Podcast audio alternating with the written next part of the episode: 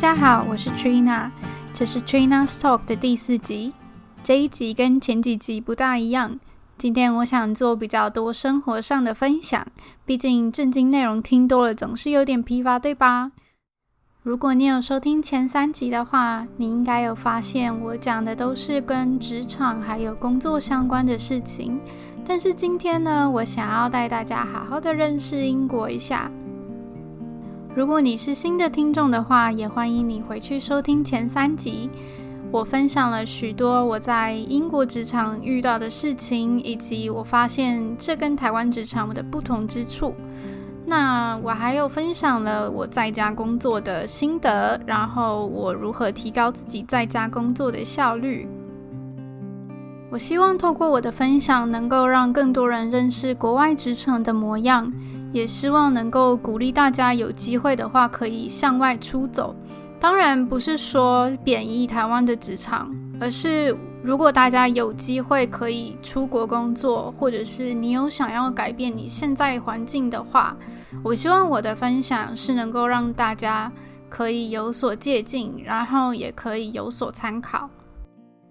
好啦，那我们就正式开始今天的主题：伦敦的一百种样貌。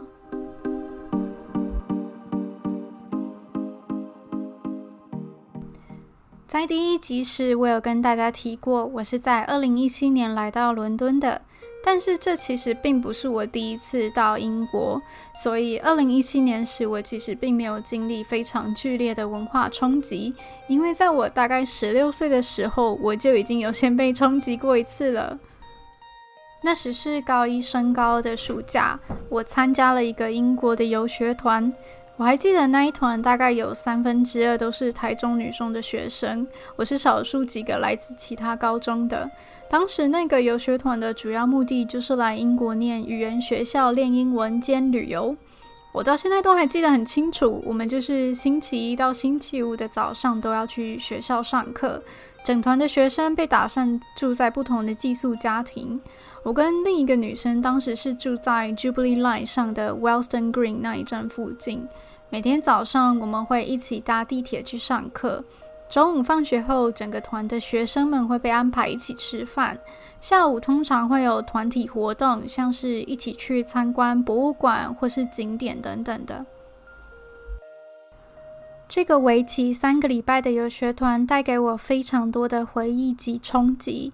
因为当时就是一个人出远门，跟一群不认识的人，在一个文化迥然不同的国家相处了一段时间。不论是看到的、听到的、说的、经历的，都构成一种崭新的体验。我认为，如果是第一次来英国的你，那种感觉一定是很兴奋，因为每个事物对你来说都很新奇。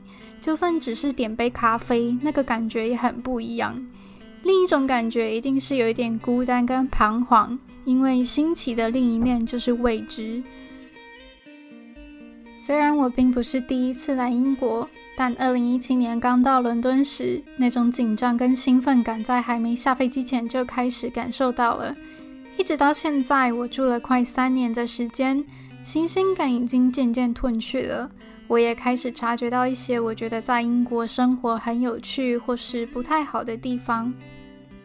这一集的内容可能对想要来英国长期居留的学生，或打工度假，或工作的人比较受用，但是不担心，之后我也想做专门几集是给想来英国旅游的人的建议。如果你准备好了，那今天的节目就要开始喽。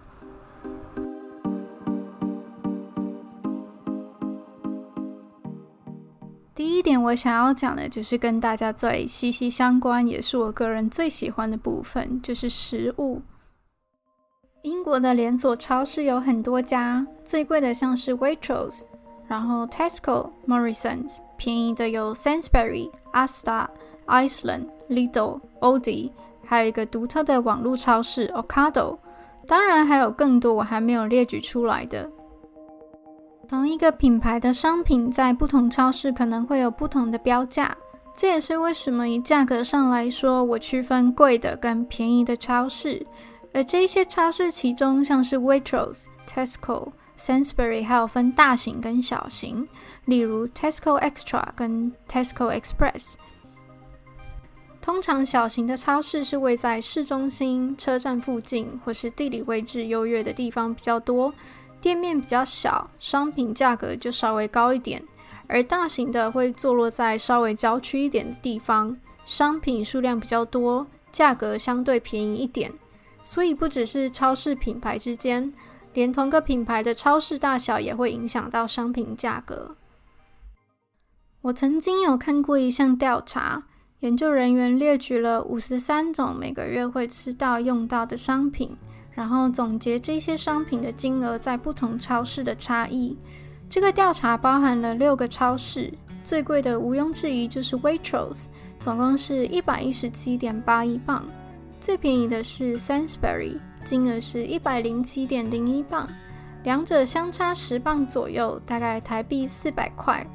这样听起来好像没有很多。但是若维持十二个月，就会相差到台币快五千块。五千块可以做什么？五千块可以做很多事情，对吧？不同超市除了有价格上的差异，还有商品品质、店面环境氛围、店面干净度等等的落差，进而影响到你偏好的品牌。当然，这也要看你住的地方附近有哪些超市。像我家附近有 Tesco Extra、Sainsbury、Mark and Spencer Food。其实我个人很喜欢 Waitrose 的食物品质，离我家最近的要搭车半小时，我就不会常常去。说到这里，很重要的一点是，整体而言，我认为英国超市的食品其实相比台湾而言算很便宜。这里我指的是那种生鲜食品类，像是肉啊、蔬菜等等的，而不是那种已经煮熟的，只要加热就可以吃的食品。除此之外，英国的外食是真的很贵，即使今天你只是去一间普通的餐厅，可能至少也要花个八磅或九磅。那如果你想要追求好吃、品质又好的，那一定就是十几磅起跳。这一点，我觉得每个到英国的台湾人一定都感触很深，因为只要在台湾待过，你就会知道，原来外食真的不但可以既便宜又好吃。所以我会建议，如果你有要来英国居住的话，可以先在台湾好好的练一下厨艺，因为下厨的几率一定会变高。接下来要讲的第二点，也是跟生活非常有关系的一点，那就是交通。英国的交通费是出了名的贵。说真的，自从我在家工作以来，我最开心的一点是我每个月都可以省下将近两百磅的交通费。在我开始解释之前，先让大家对伦敦的面积有个概念。整个大伦敦一环状分成九区，就是 Zone One 到 Zone Nine。大部分的观光景点跟公司都是在 Zone Two 以内，而 Zone Three 到 Zone Nine 就是偏居住区。我个人是住在 Zone Four，算比较外围了。整个大伦敦的面积其实比双北市的面积还要小一点，但是伦敦的交通费却是比台北还要再贵上好几倍。以月票举例来说，台北的月票是一千两百八十元，而且是单一价格，不会因为你住在不同的区域而有所变动。但是伦敦则是相反。从 Zone One 到 Zone Four 的价格跟 Zone One 到 Zone 九的价格是不一样的。准确的来说，伦敦的月票价格是以距离来计算的。像我住在 Zone Four，那到 Zone One 的月票就是两百磅左右，也就是台币八千块。而台币八千块，你都可以买高铁台北到新竹的月票了。这个价格跟距离的差异，是不是有让你震惊？我觉得最变态的一点是，那个月票是只有包含 Zone One 到 Zone Four 的，意思是如果今天我想要去 Zone Five，那那一段区域的价钱就是另外计算，因为它没有包含在月票的范围里。这也是为什么我很喜欢在家工作，一来是可以省去交通费，二来是一年下来这样可以省下一笔很可观的费用。每次有朋友好奇问我说，英国的生活费用到底是多贵？我都会跟他们说，其实最贵的并不是生活费，而是交通费跟房租。所以，如果你是有想要来英国的人，我会建议先从这两样开始省。第三点，如果你是来英国念书的，这点要特别注意，那就是好好善用你的学生折扣，因为有非常多品牌都有学生优惠。只要你有注册在一个网站叫 UniDays 之后，你就可以享有不同品牌给学生的折扣，从科技产品像 Apple。美妆、保养品、衣服类、运动品牌，或是会员、Amazon、Spotify 等等，你想得到的品牌几乎都有给学生折扣。相比之下，在台湾虽然也有学生折扣，不过好像都仅限于游乐园、博物馆、交通类或是少数的品牌，而不是像英国这么多且实用。在英国，如果你去实体店面购物的话，只要有带学生证。不妨问一下店家是否有学生折扣，虽然可能只是打个九折或八五折，但你会感受到学生族群在这方面是有被妥善照顾的。我觉得还有很不错的一点是，店家通常只看卡，意思是今天如果你的朋友或家人到英国探望你，想买点东西回去，只要你有跟他们一起，然后你有出示学生证，店家就会帮你打折。有一次，我跟我朋友去逛 Dr. Martens，那时候的我还在念研究所，店里刚好有另一群台湾人，我们就搭起话来。毕竟人在异乡，遇到台湾人就很开心。那一次，我跟他们说我可以借我的学生折扣给他们，所以就在他们去结账时，我出示了一下学生证，店家就帮他们打折了。虽然我不确定是不是每个店家都会允许这样做，但是呃，我觉得是可以试试看的。讲到购物，在星期日，绝大多数的店家或百货公司通常都比较晚开门，大概十二点左右，然后可能六点就关店了。话是这么说，我会建议逛街的话可以挑这一天，因为人流通常会比星期六少。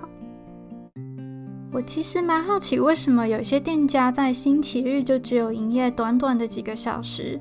我就上网查了一下，发现原来这是政府规定的。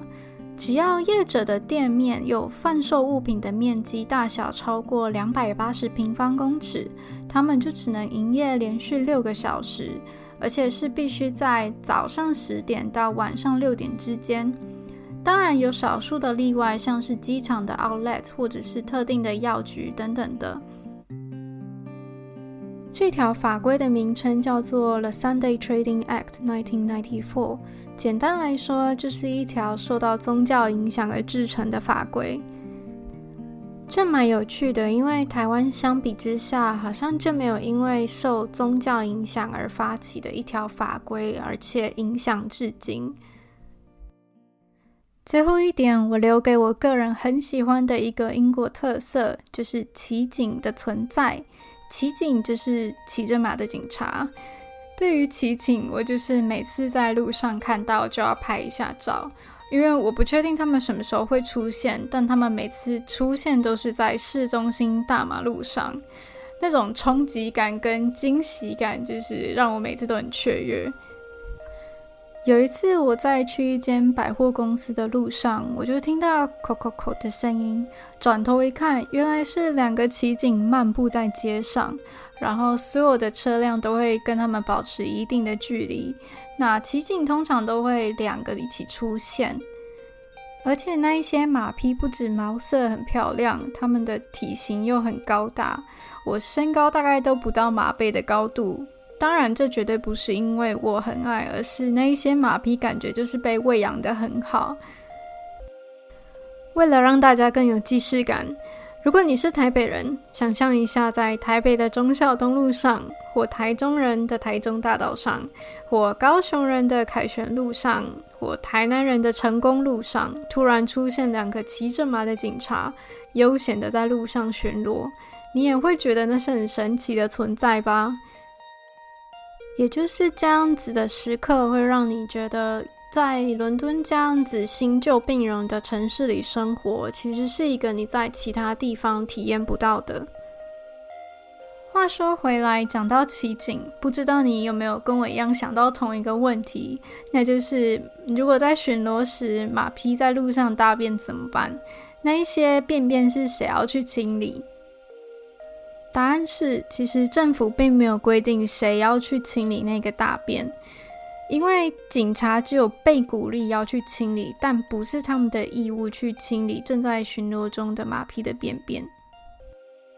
这也是奇景为人诟病的一点，因为警察们虽然会尽量避免这一点发生，但是他们也无法全然控制马匹的排遗时间。好的，今天的节目要告一段落了。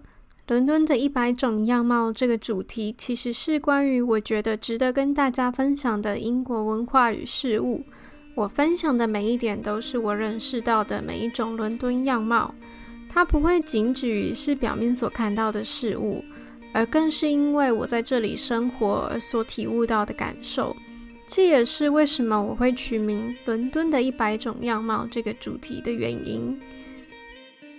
未来我还会继续分享更多我发现的，或许您可能不知道的有趣事情。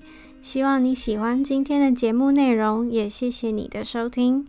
如果你觉得身边的好友们可能会喜欢我的节目内容的话，欢迎你推荐给他们，谢谢你。我是 Trina，我们下次见，拜拜。